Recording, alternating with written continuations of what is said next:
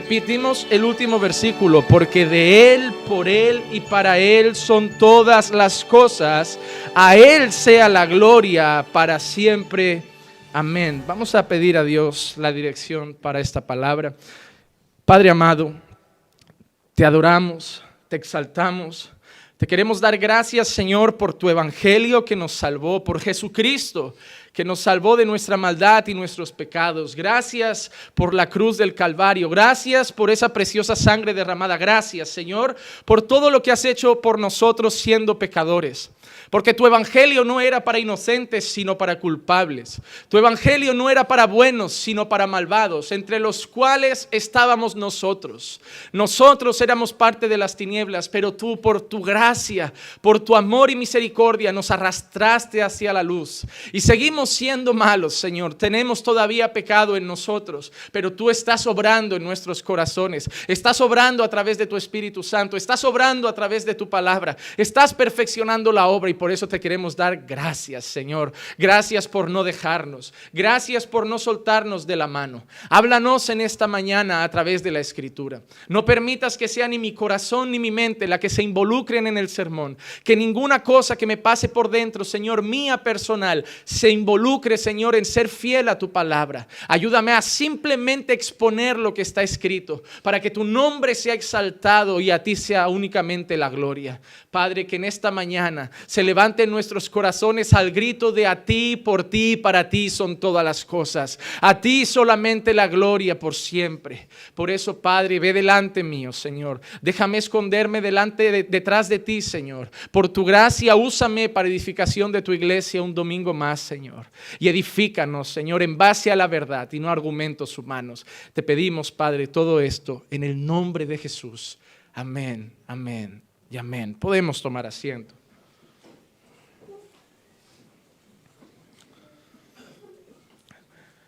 La explicación que vamos a dar en esta mañana la vamos a dividir en dos partes. En primer lugar, del versículo 33 al 35 y en segundo lugar, únicamente el versículo 36 como una exaltación a darle la gloria solamente a Dios.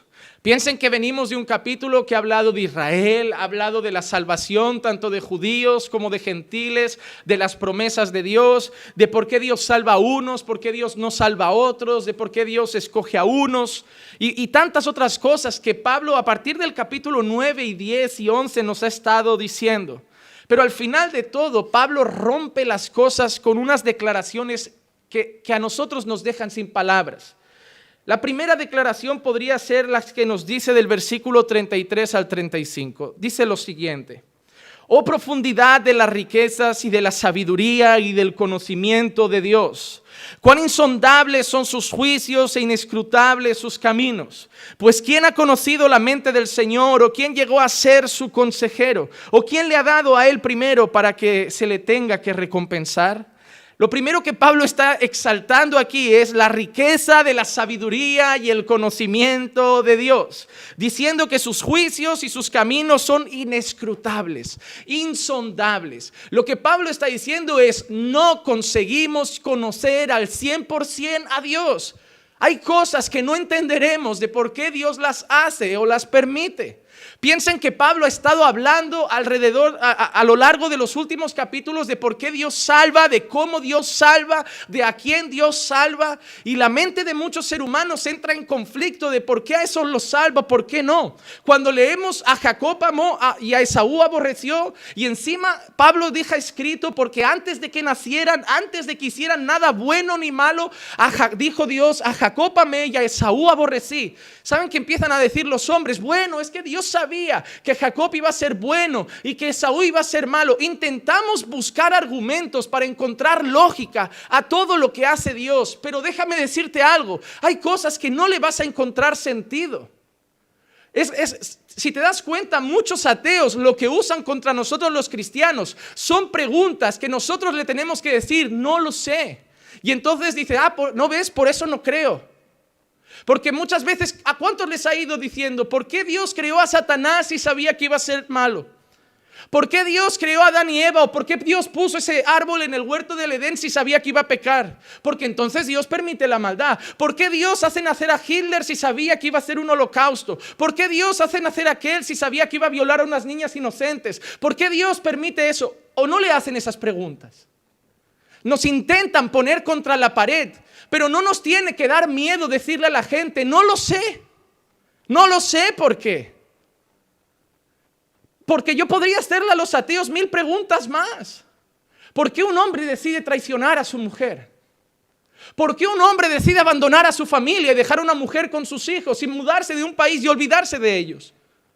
Hay tantas cosas que no sé por qué. Y si no conozco ni al 100% a los hombres, ¿cómo voy a conocer al 100% la mente de Dios? ¿Por qué Dios permite que un niño nazca con síndrome de Down? ¿Por qué Dios permite que un niño muera con un solo mes de vida de leucemia?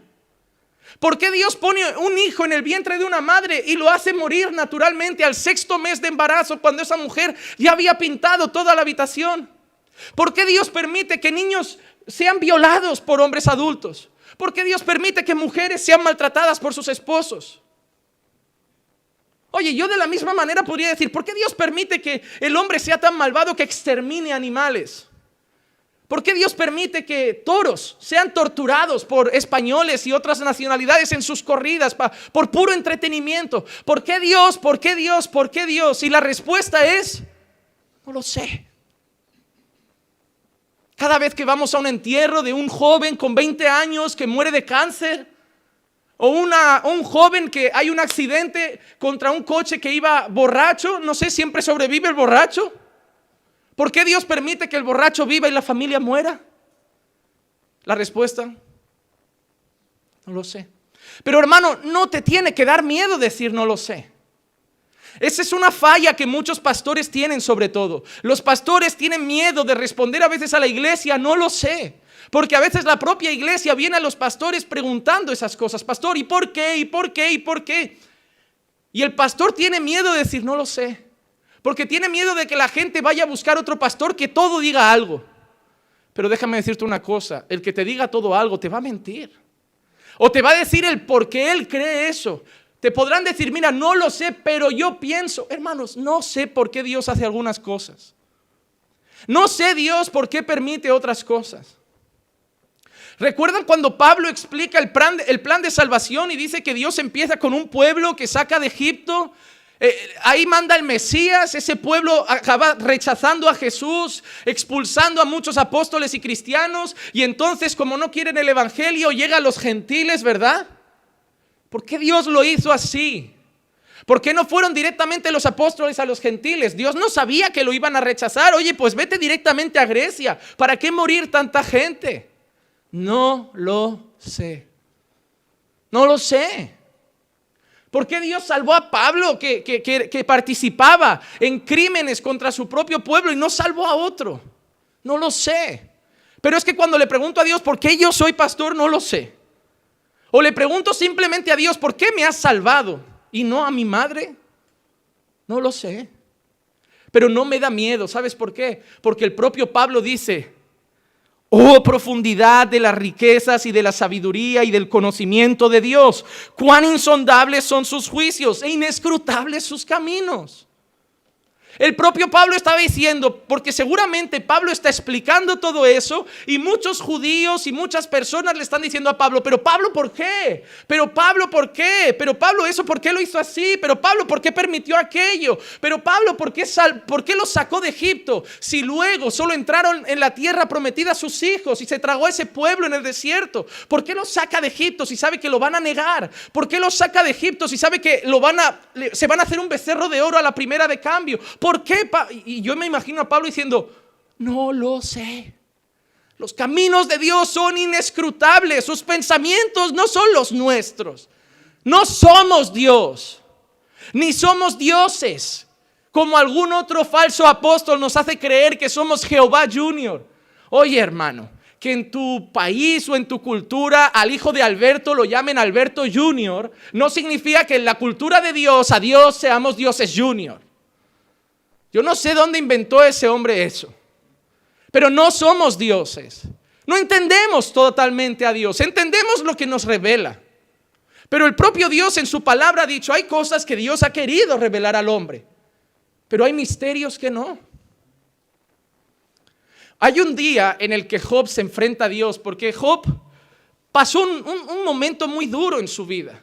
Y en ese momento duro hay un momento que Job se cansa y dice, ojalá yo pudiera hablar con Dios y, que Dios me dijera cuatro cosas y decirle cuatro cosas a Dios a la cara. Y en ese momento, e, en medio de todo el libro de Job, Dios se enfrenta a Job y le dice, Job, ciñete el cinto y vamos a hablar tú y yo. Es como Dios, prepárate, listo. Tú quieres respuestas, vamos a debatir. Y Dios le dice, pero déjame hablar a mí primero. Job, tú sabes cuánto tarda el hielo en deshacerse. Tú sabes cuándo paren las cabras montesas. Tú sabes los secretos del sol. Tú sabes esto. Tú sabes aquello. Tú estabas cuando se creó esto. Tú estabas. Y Job, no, no, no, no. ¿Sabes lo que le está diciendo Dios? Entonces calla la boca y acepta lo que yo hago. Porque aquí el único que sabe todo soy yo. Hermano, ¿sabes lo que nos cuesta?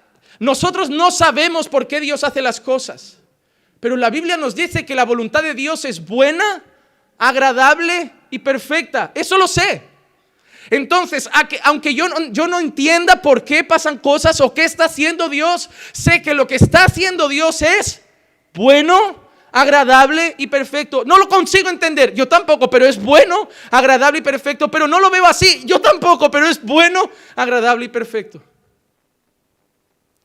Hay un tiempo en el que Pablo dice, mira, hoy miramos como por espejo, pero un día veremos cara a cara. Pablo tenía una certeza, yo no entiendo muchas cosas, pero un día entenderé todo.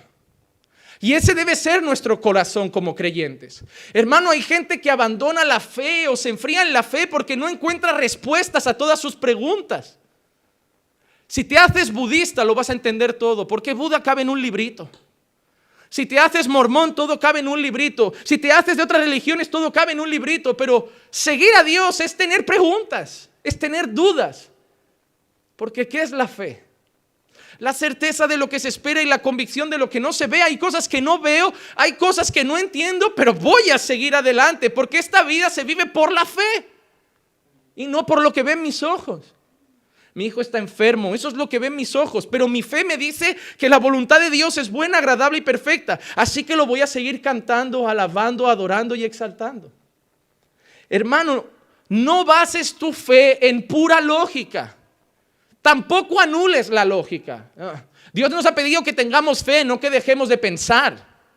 Pero hay momentos en que la lógica y el intelecto no alcanzan a Dios, porque somos humanos porque somos limitados y en ese momento necesitamos fe. La lógica me ayuda a entender muchas cosas que Dios dice y hace, pero cuando llego a puntos donde la lógica no me da respuestas, tengo que seguir creyendo. Yo creo a Dios con la mente. Y cuando la mente ya no encuentra respuesta, lo sigo creyendo por la fe. Porque hermano, hay veces que como humanos tenemos que aceptar que somos limitados. Y ese es el problema de muchos seres humanos, que no aceptan que son limitados, porque en el fondo les gustaría ser Dios. Les gustaría clonar gente, les gustaría, no, no necesitamos hombres en la tierra. Vamos a hacer una piscina entera de, su, de su fluido para que podamos exterminar a los hombres y las mujeres gobernemos el mundo y demostrar que no necesitamos hombres para tener hijos. El hombre quiere montarse un mundo como le da la gana. A veces veo películas del futuro. El otro día empezamos a ver una película. Yo creo que me, dormí con ella. era muy mala, hermano. Muy mala. Era una película futurista donde en teoría habían creado un lugar en el mundo donde los seres humanos no sentían. Porque sentir era malo porque sentir te llevaba a cometer errores. Era un lugar donde toda la gente se levantaba por la mañana, comía mirando a la pared, iba al trabajo, miraba a la pared, hacía su trabajo, hablaban entre ellos sin ningún tipo de expresión en la cara, se iban a la habitación y dormían. Y de tanto en tanto una máquina le decía, uy, hoy te veo más cansado de lo normal, vete a ver al hospital a ver si estás empezando a sentir cosas. Porque el sentimiento era un defecto humano. Porque según ellos el amor te vuelve impulsivo, el amor te vuelve torpe.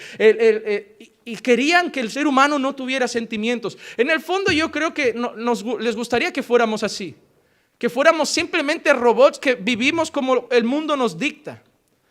Pero hermano, Dios nos ha dado sentimientos. El gozo viene del Señor. El amor viene del Señor.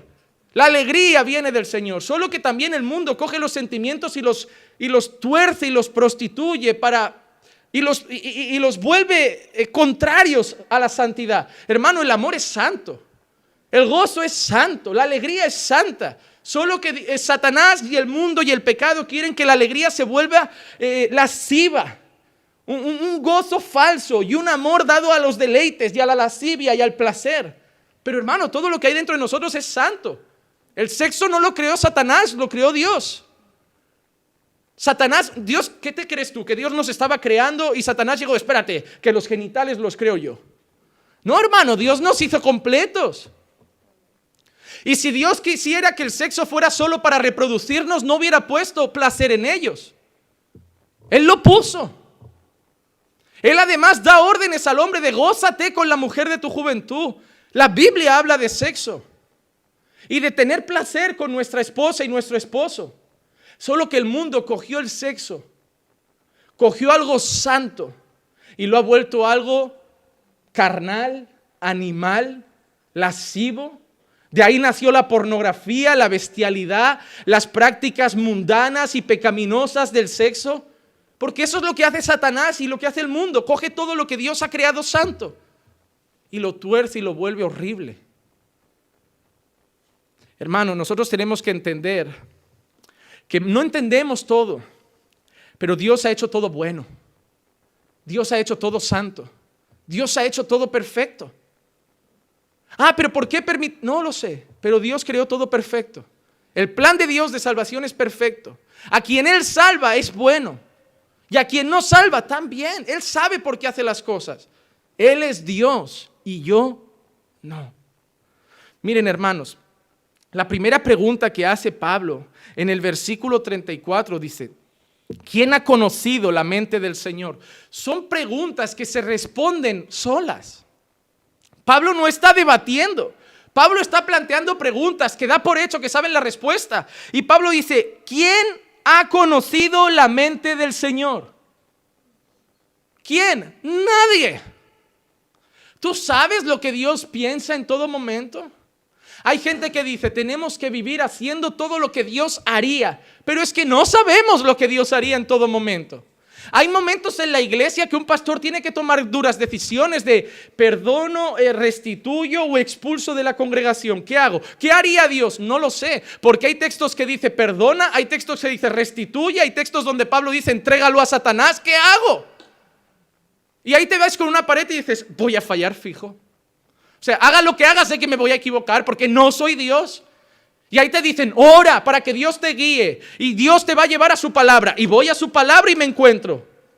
Ve con uno y si no lo acepta, ves con dos y si no lo acepta, ves con la iglesia y si no, tenlo por gentil y publicano.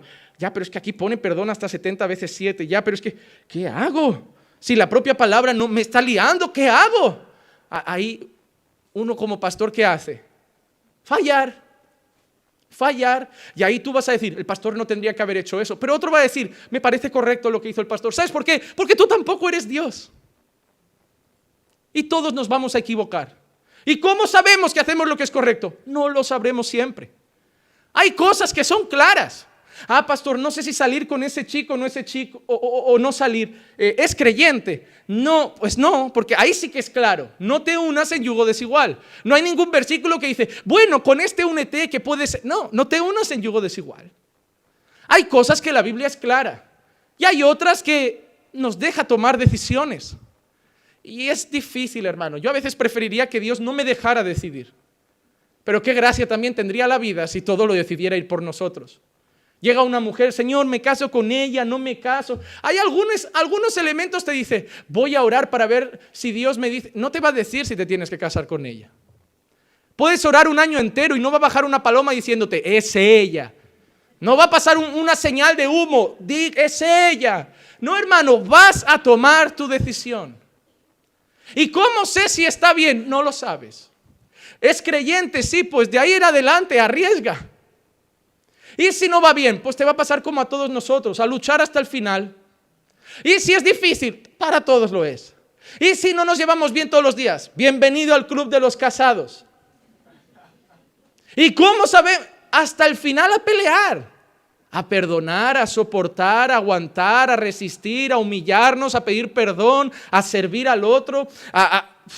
Y ahí todos los días. Pues mejor no casarme. Pues Pablo también dijo que era bueno estar el hombre solo. Pero si no aguantas, ¿qué es lo que le va a pasar a la mayoría? Cásate y a sufrir. Solo sufrirás y casado también. Así que he peleado la buena batalla. Pastor, ¿y cómo sé que es la mujer ideal? No lo sé. Y algunos no lo saben y vienen al pastor a preguntar si él lo sabe. Y ahí me meten en un problema porque yo a veces miro a, los hermanos de la iglesia y digo, es que ¿sabes qué va a pasar? Le voy a decir yo algo, le voy a dar un consejo, va a tomar esa decisión, mañana va a tener un problema y van a venir a mí a reprocharme. Así que hay gente que viene buscando consejo y yo le digo, haz lo que quieras.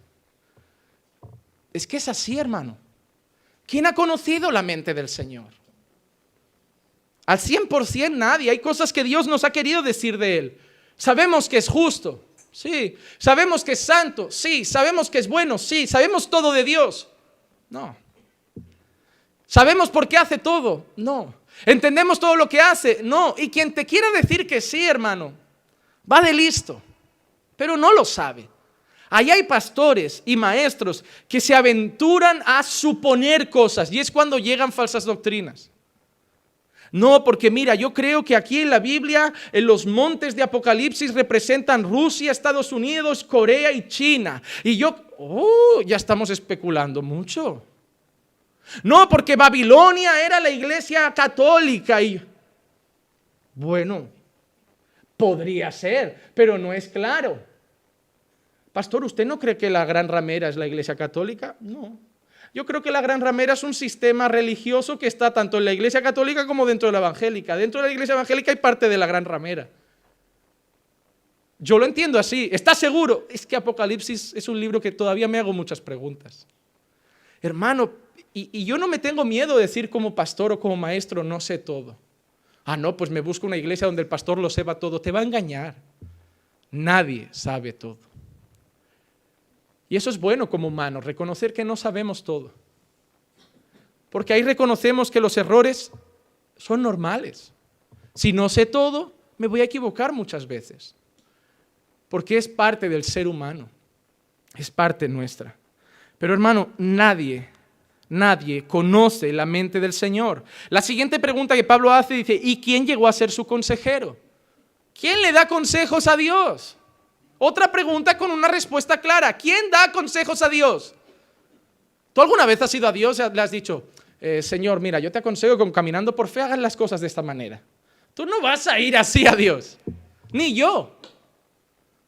Hermano, las respuestas a las preguntas de Pablo son evidentes. Nadie ha conocido la mente del Señor, nadie ha sido el consejero de Dios. Isaías vuelve a preguntar lo mismo. En Isaías 40:13 dice, ¿quién guió al Espíritu del Señor o como consejero suyo lo enseñó? Isaías también hace preguntas que tienen respuesta. ¿Quién ha enseñado a Dios? Nadie. ¿Quién guía al Señor? Nadie. ¿Quién aconseja al Señor? Nadie.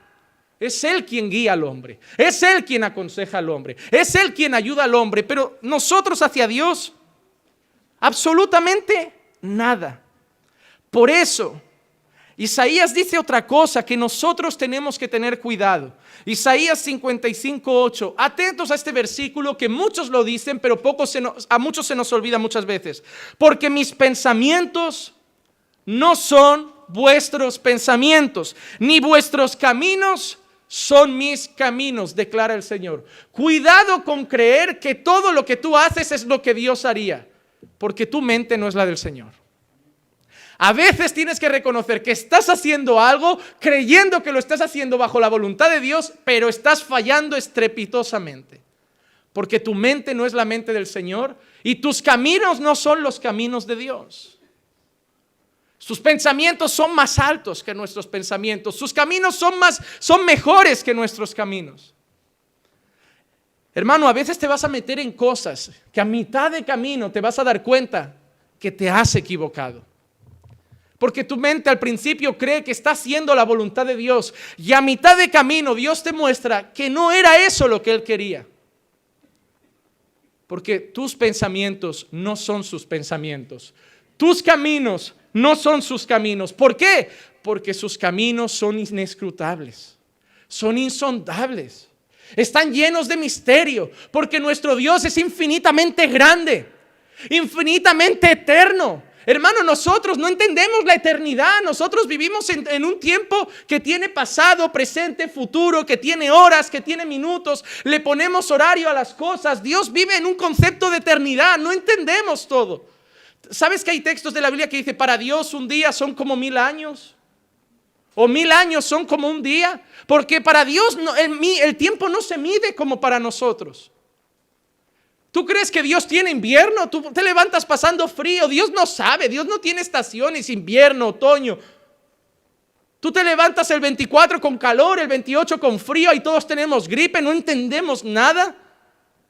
Dios no se hace esas preguntas porque Dios vive en otra, en otra, en otra esfera, hermano. En la esfera de la eternidad, de lo perfecto. Nosotros vivimos de otra forma, en otro lugar. Entendemos las cosas de otra manera. Hermano, tu manera de entender el amor no es la manera de entender el amor de Dios. Tú le dices a tu marido, si me amaras harías esto. Tu marido te dice, si tú me amaras harías esto. Y Dios te dice, mi amor es el perfecto. ¿Tú qué sabes lo que es amor? Tu manera de entender el perdón es otra. Tú perdonas, pero al, día siguiente ya no tratas de la misma forma. El perdón de Dios es otro. Él perdona y te vuelve a tratar como si no hubieras hecho nada. Tú no, tú eres de yo perdono, pero tú allí, yo aquí. Yo te perdono, pero cada uno por su lado. El perdón de Dios no es así, porque la mente de Dios es otra. Los caminos de Dios son diferentes. La ira de Dios, hermano, ¿sabías que Dios se ira? La Biblia dice que Dios es tardo para la ira, pero Dios se ira. Pero hermano, la ira de Dios no es como la nuestra. Nuestra ira está bañada de rencor, de odio, de rabia. La ira de Dios es santa, es justa, es perfecta. ¿Sabías que Dios castiga? La Biblia dice que al hijo que ama a Dios, lo reprende, lo castiga, lo disciplina. Pero su manera de castigar no es la nuestra. La nuestra va con rabia. Nosotros castigamos para hacer daño. Nosotros pinchamos donde duele. Si yo sé que tiene un problema con su marido, le voy a decir, no me extraña que tu marido sea así. Vamos a, a la yugular. Dios no castiga para matar. Dios castiga para restaurar. Dios castiga para mejorar. Dios castiga para sanar. Nosotros cuando decidimos atacar, lanzamos pullitas con indirecta, con sarcasmo, con ironía. Vamos a hacer daño porque somos malos. Los caminos de Dios no son nuestros caminos, su mente no es la nuestra. Y ese es el camino del creyente. Que cada día mi amor se parezca más al amor de Dios. Que cada día mi manera de perdonar se parezca más a la manera de perdonar de Dios. Que cada día mi manera de ser justo se parezca más a la justicia de Dios. Que cada día mi manera de tratar a la gente se parezca más a la manera de Dios. Hermano, tú no puedes decir que tú eres el bueno y sabes. Él es el que nos aconseja. Él es el que nos ayuda. Él es el que nos guía. A Él debemos imitar. A Él debemos imitar. Hermano, espero que hoy reconozcas, ahora reconozcas que no sabes amar bien que no sabes perdonar bien. Por eso dices que has perdonado a tu padre, pero nunca lo llamas. Por eso dices que has perdonado a tu marido, pero en el fondo sigues desconfiando y le sueltas indirectas de vez en cuando cuando peleáis. No sabes perdonar, no sabes amar. Y yo tampoco, y por eso estamos aquí hoy, porque necesitamos a Dios. Necesitamos decir a Dios, ah, enséñame a amar como tú amas a perdonar como tú perdonas, a, ser compasivo como tú eres compasivo, a tratar como tú tratas. Enséñame, Señor. Ese debería ser nuestro grito cada día. Enséñanos, Señor. Enséñanos a ser como Jesús, porque Jesús sí fue la prueba del amor perfecto. Jesús sí fue la manera de perdonar perfecta. Jesús perdonó a la mujer adúltera que fueron a apedrear, ¿sí o no? Pero el perdón de Jesús no es te perdono y haz lo que te dé la gana, es te perdono, pero ahora ve y no peques más. Es alguien que perdona, pero también quiere la santidad de Dios en la persona. Jesús es nuestro ejemplo. Hermano, y hoy deberíamos rogar a Dios que nos haga más como Jesús. Hermano, borra tu mente. Olvida lo que has aprendido en 30 años de vida, en 40 años de vida, 50 años de vida. Reconoce que no sabes casi nada de la vida y dile a Dios en esta mañana, enséñame a vivir. Enséñame tus caminos. Muéstrame tus pensamientos. Enséñame a vivir como tú quieres que viva. Porque si no, nos va a ir muy mal, hermano. Nos va a ir muy mal. Pablo vuelve a hacer otra pregunta en el 35. Dice, ¿y quién le ha dado a él primero para que se le tenga que recompensar? Otra pregunta retórica, otra pregunta con respuesta. ¿Quién le ha dado a Dios primero para que Dios diga, mira, te debo algo? Nadie le ha dado nada a Dios. ¿Qué le has dado tú a Dios, hermano? Aparte de disgustos. ¿Canciones por la mañana? ¿Qué le has dado a Dios? ¿Qué le hemos dado a Dios? Sino el pecado para ser el motivo para matar a su propio hijo. ¿Qué le hemos dado a Dios? Le hemos dado mil motivos para que nos odie. Le hemos dado mil motivos para que nos mate. Le hemos dado mil motivos para que nos consuma y nos castigue. Y Él nos ha amado. Y no de cualquier manera. Su palabra dice, con amor eterno te he amado. Por eso te prolongué mi misericordia. Hermano, desde que no conocías a Dios, le estabas fallando y escupiendo en la cara, y aún así Él te amaba. Hermano, Dios no te empezó a amar cuando tú creíste. Dios te amó antes de que tú nacieras. Porque el amor de Dios es eterno. Por eso tu amor no es como el de Dios. Volvemos a lo mismo. ¿Cuántos hombres de aquí aman a sus esposas que levanten la mano? Como no la levantes, vas a acabar mal, hermano. Levántala, hermano, levántala, aunque te cueste, levántala. Yo sé que hay días que te cuesta, yo sé que hay días que dices, no se lo merece, pero levántala. Yo la amo, Señor, yo la amo. Pero tú no amas a tu esposa con amor eterno. Tú amas a tu esposa como mucho desde el año que la conociste.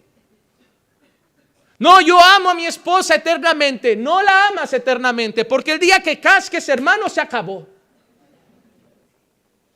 Es así, hermano. Hasta que la muerte nos separe. Deja de poner en los anillos y en tarjetitas nuestro amor es eterno. No. Hasta que la muerte. La guerra dura un tiempo. Déjame ser feliz luego. Voy a servirte 80 años, pero en cuanto casque, me voy feliz con el Señor. Tú sabes que una de las cosas que hacen el cielo perfecto es que no hay matrimonios. Es triste que lo diga un casado, ¿no? Pero, pero es la realidad. Si el cielo tuviera parejas, hermano, ¿cómo me dices que no va a haber lloro, no va a haber lamento, no va a haber... Dios dice, tenemos que hacer un sitio donde no haya pecado, no haya tristeza, solo haya alegría y gozo. Pues para empezar, aquí nadie se va a estar casado. Aquí todos solteros. Pero hermano, no hemos amado a nuestras esposas con amor eterno. ¿Cuántos se han dicho en el altar una vez, te amaré para toda la vida y ahora están divorciados? Y no sienten ni la más pizca de amor. Porque nuestro amor no es el amor de Dios. Nuestro amor es condicional, tristemente. Nuestro amor es te amo mientras me aportes algo. Pero el amor de Dios no es así. Porque le has dado mil motivos a Dios para divorciarse de ti. Y Dios te ha perdonado los mil. Le has dado mil motivos a Dios para que diga, me busco otro para mi iglesia que cante más bonito y que me adore mejor. Y Dios te sigue trayendo a ti.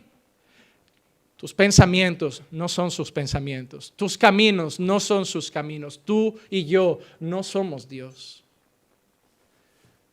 Pero por eso debemos rogar para que aprendamos más de Él, de sus atributos, de cómo Él ama, de cómo Él perdona. Nadie le ha dado nada a Dios. Job 41, 11 dice, ¿quién me ha dado algo para que yo se lo restituya cuando existe debajo de todo el cielo? Cuando todo, cuanto existe debajo de todo el cielo es mío. Mira lo que dice Dios a Job. Job, no le debo nada a nadie. Todo lo que está debajo aquí en la tierra es mío. Hermano, ¿sabes de quién son tus hijos? Son de Dios. A partir de ahora, deja de decir mi coche, mi casa, mis hijos, mi dinero, mi trabajo. Empieza a decir nuestro. Ya, pero no estoy casado, es que es de Dios y tuyo. Todo lo que tenemos es de Dios, hermano. Nuestros hijos son de Dios, nuestras esposas y esposos son de Dios, nuestro cuerpo es de Dios. El propio, la propia palabra nos dice, no sabéis que no sois vuestros y que sois templo del Espíritu Santo. Nuestro cuerpo también es de Dios. Pastor, ¿me puedo hacer un piercing? Pastor, ¿me puedo tatuar? No sé, pregúntale al dueño. Yo no lo soy. A veces me vienen a preguntar que si pueden hacer cosas con su cuerpo como si fuera mío. A mí si me dices, pastor, ¿te puedo pintar el coche azul? Te voy a decir, bueno, no, no. Pero si quieres pintar tu cuerpo de azul o dibujarte, no sé, una letra china o la cara de tu madre, pues vele a preguntar al dueño. Porque mucha gente también toma decisiones en su vida como si fuera suya. Y no es nuestra, es de Dios. Señor, me quiero cortar las venas, quiero acabar con mi vida. ¡Eh! No es tuya, es mía. Y yo le pongo el final. Señor, me han dicho que mi hijo tiene síndrome de Down y me da tiempo de quitármelo. ¡Eh! Es mío, no es tuyo. Y si nace así es porque yo lo he puesto así. Ya, pero ¿por qué Dios permite que alguien nace así? No te tengo que contestar, lo hago porque quiero. Y lo que he hecho es bueno, agradable y perfecto. Ya, pero no lo entiendo, porque mis caminos son inescrutables, porque mis pensamientos son más altos que los tuyos. Un día lo entenderás. No tenemos que decidir en todo porque no somos nuestros. Le pertenecemos a Dios. Pastor, me voy a divorciar. No es tu matrimonio. Lo que Dios ha unido, que no lo separe el hombre. Vele a preguntar a Dios si puedes. Señor, ¿me puedo divorciar? Y yo ya te digo lo que te va a contestar. Ah, pero a lo mejor me va a decir que sí. Bueno, dudándolo mucho, ya que Malaquías dice, yo soy Dios y aborrezco el divorcio. Hermano, el problema es que tomas decisiones para tu vida creyendo que es tu vida. Porque muchos cristianos siguen viviendo creyendo que son dueños de sí mismos. Se nos llena la boca diciendo, a mí no me compraron con oro y plata, sino con sangre, la sangre de Cristo, pero a la hora de vivir parece que eres tuyo. Hermano, si tú vas a decir con la boca llena, a mí me ha comprado Cristo con la sangre del Cordero, a mí me ha comprado Cristo con su sangre, vas a tener que vivir para Cristo, por Cristo. Si Él te ha comprado, eres suyo, no tuyo. Pero muchos dicen que Cristo los ha comprado con su sangre, pero siguen viviendo creyendo que son sus propios dueños. Y déjame decirte una cosa, incluso los que niegan a Jesús no son sus propios dueños. Porque o somos de Cristo o somos del diablo, pero nadie es de sí mismo.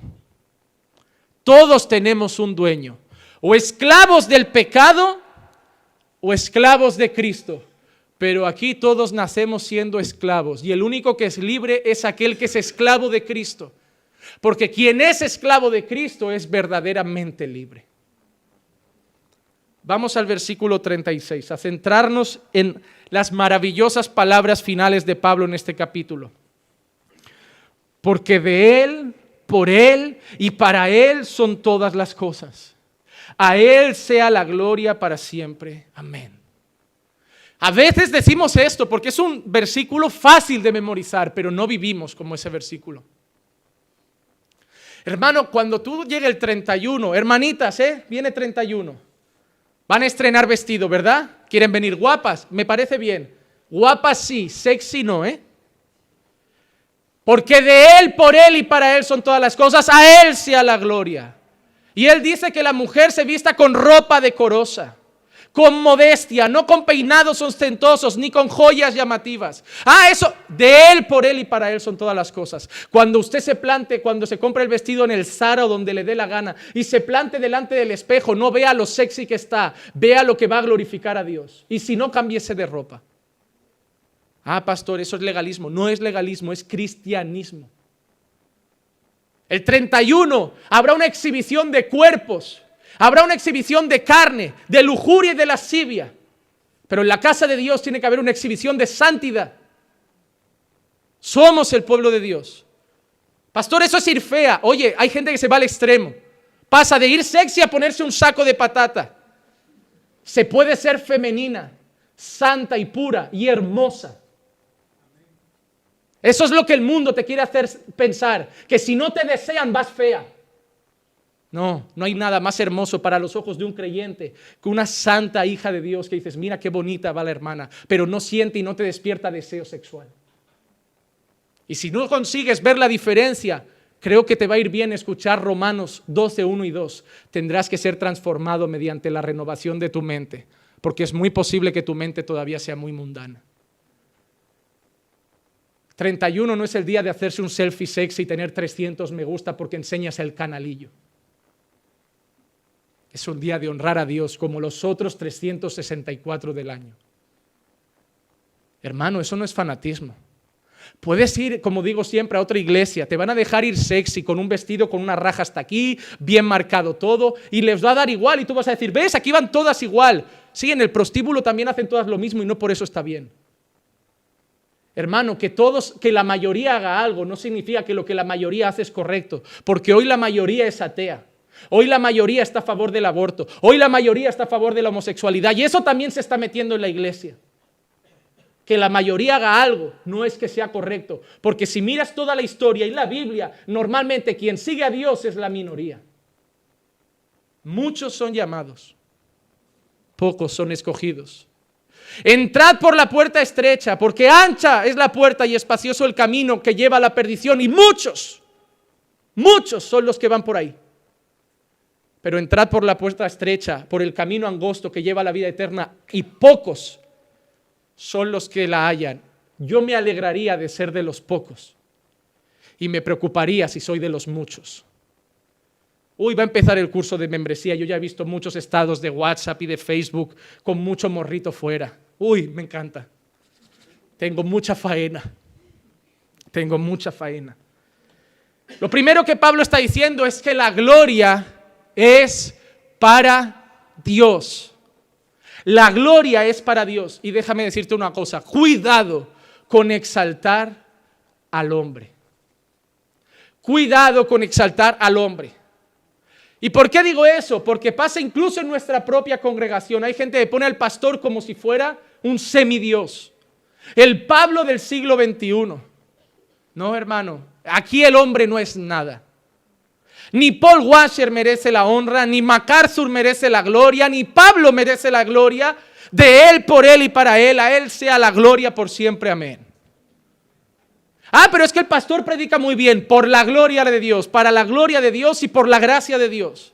Ah, es que mi pastor es muy usado por la gracia de Dios. El día que Dios deje a tu pastor solito no va a servir para nada. La gloria es de Dios. Cuidado con exaltar al hombre. Vamos a leer un caso que pasó real a un hombre de Dios, porque eso pasa hoy en día. Y a veces el hombre de Dios no lo quiere, pero es la gente. Calvino dijo, el corazón del hombre es una fábrica de ídolos. Hay gente que pregunta, oye, ¿y quién va a predicar este domingo? ¿Para qué? Para faltar. Pues si lo que te mueve a pegarte el paseo a la iglesia es quien predica, arrepiéntete porque te has creado un ídolo. Porque yo no voy a la iglesia según quien predica, voy a la iglesia porque se predica a Cristo y este crucificado. Yo me muevo por Dios, no por el hombre. Cuidado, ¿eh? porque hasta los reformados que decimos, no, somos los que tenemos la sana doctrina, también tienen ídolos. Oye, que viene Paul Washer, cojo un avión, me gasto 6.000 euros para ver a Paul Washer en un sitio. Ojo, ¿eh? Hay gente que pide hasta préstamos para ir a conferencias. Cuidado, ¿eh? Cuidado, que lo mismo que hace Paul Washer, MacArthur, John Piper y mil autores, lo mismo que hacía Spurgeon, lo hacían otros más que no llegaron a ser famosos. Hermano, Cuidado que a veces también en medio de cada denominación hacemos semidioses y ídolos. Y hay un montón de pastores que son honrosos, que no los conoce nadie, que no tienen canal de YouTube, que no tienen página de Facebook, que no digo que sea mala, porque nosotros también estamos ahí. Pero hay gente que no tiene ni deseo de estar en Facebook, ni deseo de estar en YouTube. Y son hombres temerosos de Dios, dignos de escuchar, dignos de ir con ellos, caminar con ellos, y que a veces son mucho más maduros y sabios que los que sí que estamos en las redes sociales. Tener 100.000 seguidores en Facebook no te hace un hombre de Dios. Te hace un hombre seguido por los hombres. Pero muchas veces también miras a falsos profetas que tienen millones de seguidores. Hermano, Facebook es Facebook. La realidad es la realidad. No digo que esté mal y repito, pero digo que cuidado con relacionar, lo sigue mucha gente, es un hombre de Dios. Cuidado, ¿eh? Cuidado que las multitudes no son referencia de que algo es bueno. Hay muchos testigos de Jehová, hay muchos mormones, hay muchos ateos, no significa que sea el mejor camino. Cuidado, sabiduría. Hechos capítulo 14 del 11 al 18. Mire lo que le pasó a Pablo. Cuando la multitud vio lo que Pablo había hecho, alzaron la voz, diciendo en el idioma de Licaonia, los dioses se han hecho semejantes a hombres y han descendido a nosotros. Y llamaban a Bernabé Júpiter y a Pablo Mercurio, porque este era el que dirigía la palabra. Y el sacerdote de Júpiter, cuyo templo estaba en las afueras de la ciudad, trajo toros y guirnaldas a las puertas y quería ofrecer sacrificios juntamente con la multitud. ¿Tú te imaginas Pablo predicando con Bernabé, todo bien, milagros a lo mejor sucediendo, la gloria de Dios manifestada y de golpe la gente, Pablo contento porque la gente está alabando a Dios y ve que la gente se va y Pablo, ¿dónde vais? Vamos a traer toros, que han venido los dioses. Oh hermano, hay muchos pastores que se les llenaría el pecho diciendo, ¿cómo me miran? Pero mira lo que pasó. Pero cuando Pablo y Bernabé lo oyeron, los apóstoles Bernabé y Pablo rasgaron sus ropas y se lanzaron en medio de la multitud gritando y diciendo, varones, ¿por qué hacéis estas cosas? Nosotros también somos hombres de igual naturaleza que vosotros y os anunciamos el Evangelio para que os volváis de estas cosas vanas a un Dios vivo que hizo el cielo, la tierra, el mar y todo lo que en ellos hay. Se rasgaron las ropas y les dijeron que somos hombres como vosotros. Hoy hay gente que trata a los pastores como si fueran alguien especial sobre todo en algunas denominaciones, miman a los pastores como si tratar bien a ellos fuera bendición para mí. No, si yo le doy al pastor una bendición, Dios me va a bendecir. No, si yo le pago al pastor un trajecito nuevo, esto seguro que Dios lo ve y me recompensa. Ah, si le compro un, iPhone nuevo al pastor, Dios me va a bendecir. Si le doy un sobrecito al pastor y una ofrenda, no, pastor, una ofrenda para usted, Dios me va a bendecir. Una... Oye, puedes bendecir a un pastor. ¿Cómo puedes bendecir a un hermano? Yo entiendo que a veces uno ve a un pastor que se rompe la cabeza por ayudarlo, que le ha dado consejería, que ha luchado por su familia y dice, mira, yo quiero bendecirlo, pero no porque creo que me va a recompensar, sino porque me nace ayudarlo, porque me nace recompensarlo. Oye, eso es lícito, yo no digo que esté mal. Pero cuando hacemos las cosas creyendo que si le hacemos algo al ungido, a mí Dios me va a recompensar, hermano, me he hecho un ídolo. Es como la gente que cree que si pone una ofrenda a San Pablo pasa algo. Es como la gente que cree que si le pone una ofrenda a Shiva pasa algo. Hermano, ninguna ofrenda que le des a alguien se va a, remontar o a devolver contra ti multiplicado. Si vas a darle algo a alguien, ya sea un pastor o un hermano, hazlo simplemente porque quieres ser de bendición, pero sin esperar que te venga el ciento por uno. Porque el único que se está ganando el ciento por uno es el pastor. Tú cada vez menos y él cada vez más. Hermano, no nos vayamos de un extremo a otro, porque hay gente que pasa de llevar al pastor como si estuviera llevando al presidente de los Estados Unidos a despreciarlo como si fuera todavía menos que los hombres. No hay pastores, y tú ya conocerás algunos que se rompen la cabeza por la iglesia, que luchan por los hermanos, que se esfuerzan por la iglesia. Claro que sí, la Biblia dice que honra al que merece honra. Pero de honra hacer un ídolo, hay una línea fina que muchos la cruzan. Yo quiero honrar a mi pastor, pero reconociendo que es un hombre, que mañana puede equivocarse y que también necesita mis oraciones, que también necesita mi ayuda. A mí hay una vez una persona me escribió y me dijo, pastor, a mí me sorprende que usted tantas veces publica, por favor, por favor, orad por mí. Un pastor debería ser más fuerte y no mostrar tanta debilidad. Y le digo, ese es tu problema. Y mañana vas a tener un pastor que o bien finge en el púlpito que es un toro y está hecho polvo, o bien de golpe desaparece y dices, ¿qué ha pasado? Porque se ha puesto la máscara del superhéroe y no ha mostrado que era un hombre débil. Miran, tengo familia como ustedes, tengo problemas como ustedes, tengo luchas espirituales como ustedes, a veces me pongo enfermo como ustedes, me traicionan más que a ustedes. Hablan más mal de mí que de ustedes, porque además estar aquí supone muchos más tiros que allí. Estar sentado tiene luchas. Estar aquí, hermanos, es ser la diana. Es ser la diana de muchos. Por eso, más que nunca, les diré siempre, oren por mí. ¿Por qué? Porque soy débil. ¿Por qué? Porque me vengo abajo. ¿Por qué? Porque a veces quiero salir corriendo, irme al Prat sin mochila, sin maleta, sin nada, pagar un billete y salir. ¿Por qué? Porque soy un hombre igual que vosotros. Tu marido parece un tío duro, ¿eh? Que no necesita nada.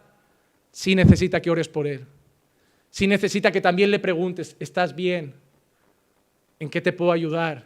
Sí que necesita que le digas te amo, aunque te diga, ah, también lo quiere escuchar. También quiere palabras dulces. Porque todos somos seres humanos débiles. Nuestros pies tiemblan.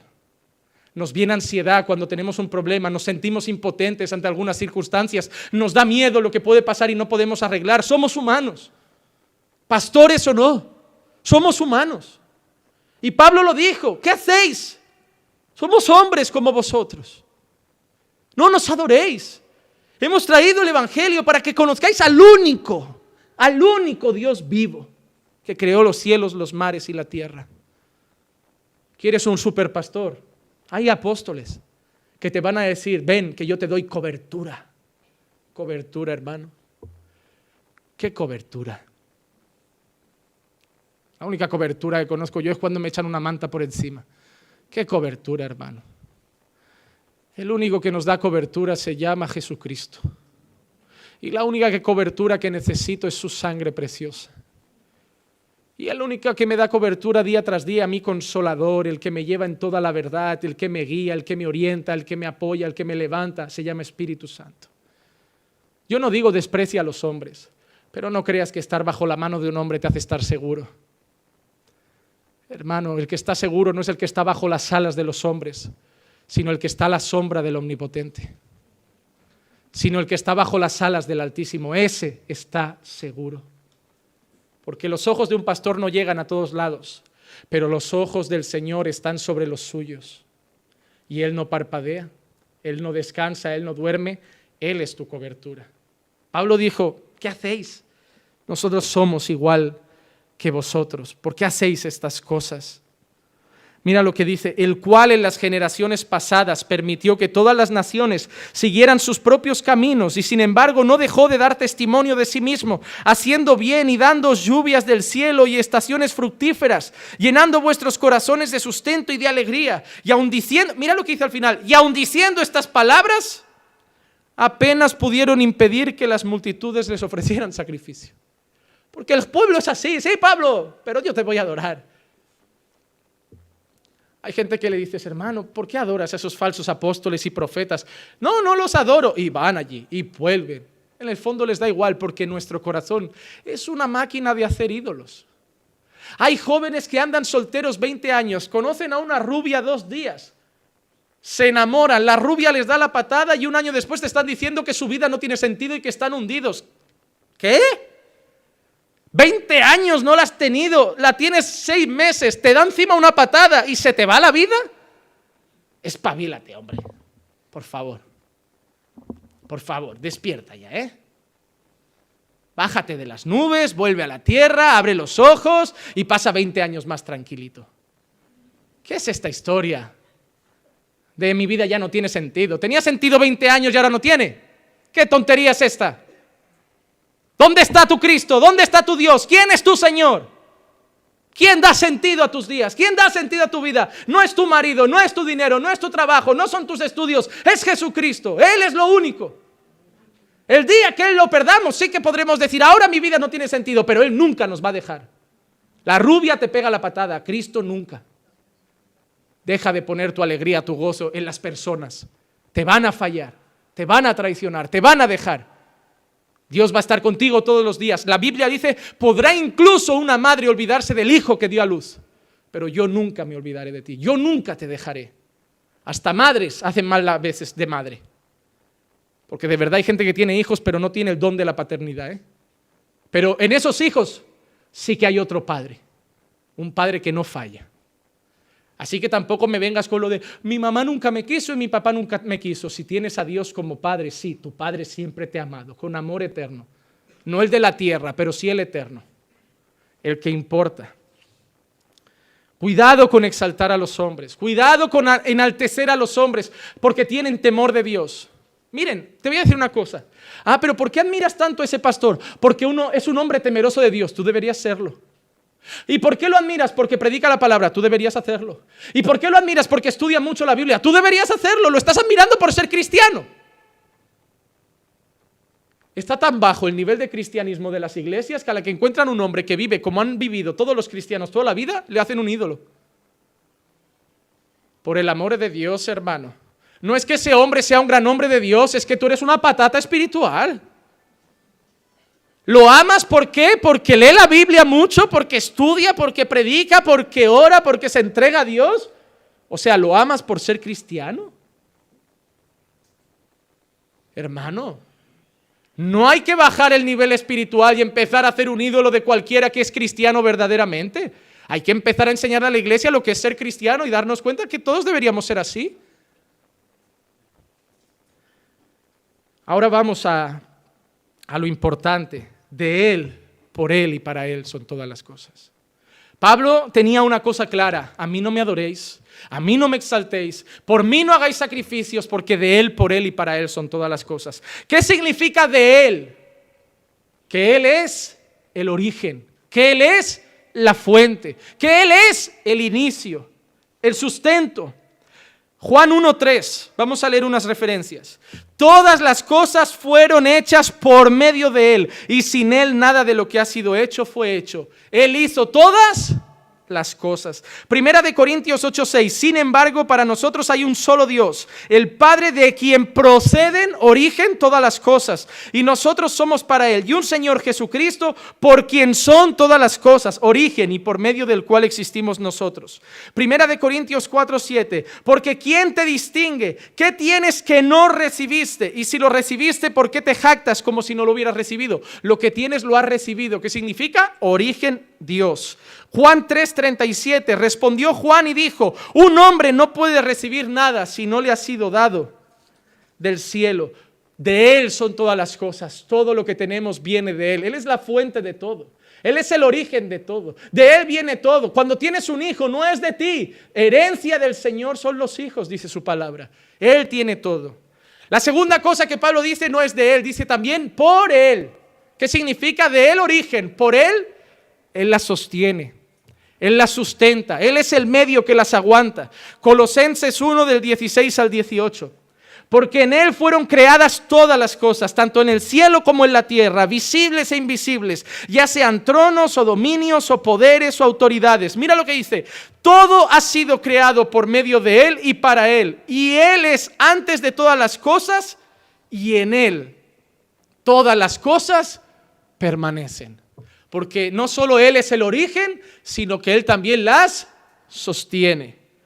Y para Él, ¿qué significa para Él? Él es la meta, Él es el fin, Él es el objetivo.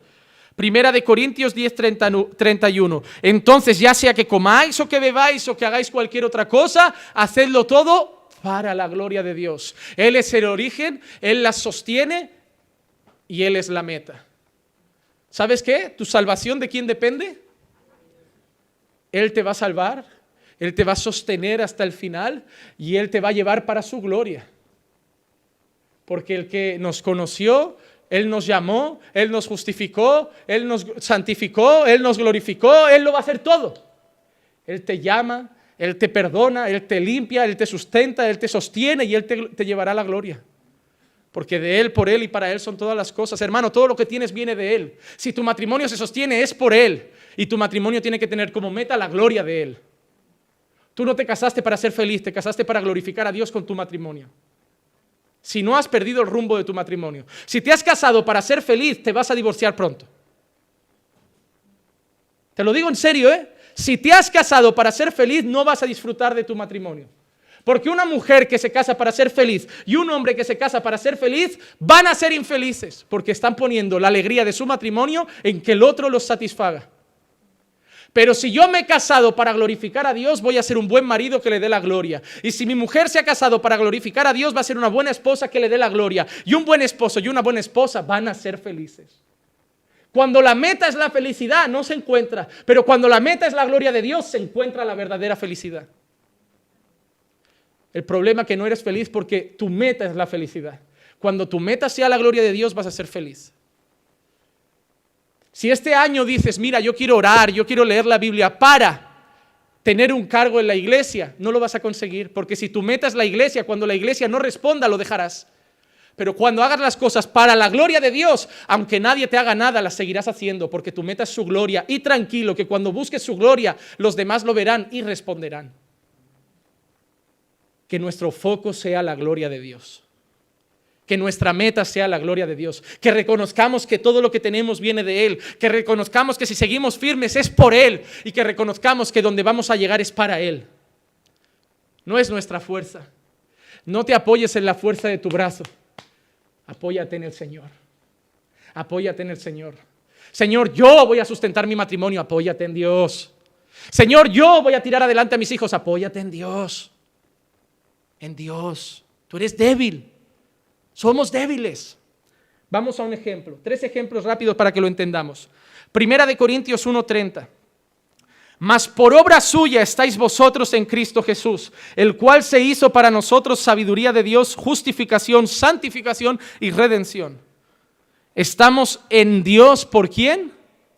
Mas por obra suya estamos en Cristo. ¿Por qué estás tú en Cristo? Ah, porque yo decidí arrepentirme. Ah, porque yo decidí creer. No, estás en Cristo por Dios. Él te trajo. Él te, él te atrajo a su amor. Él te atrajo a su evangelio. Él tocó tu corazón. Estamos en Cristo por Él. Por obra suya estamos en Cristo. Miren, Efesios 1, 22 y 23.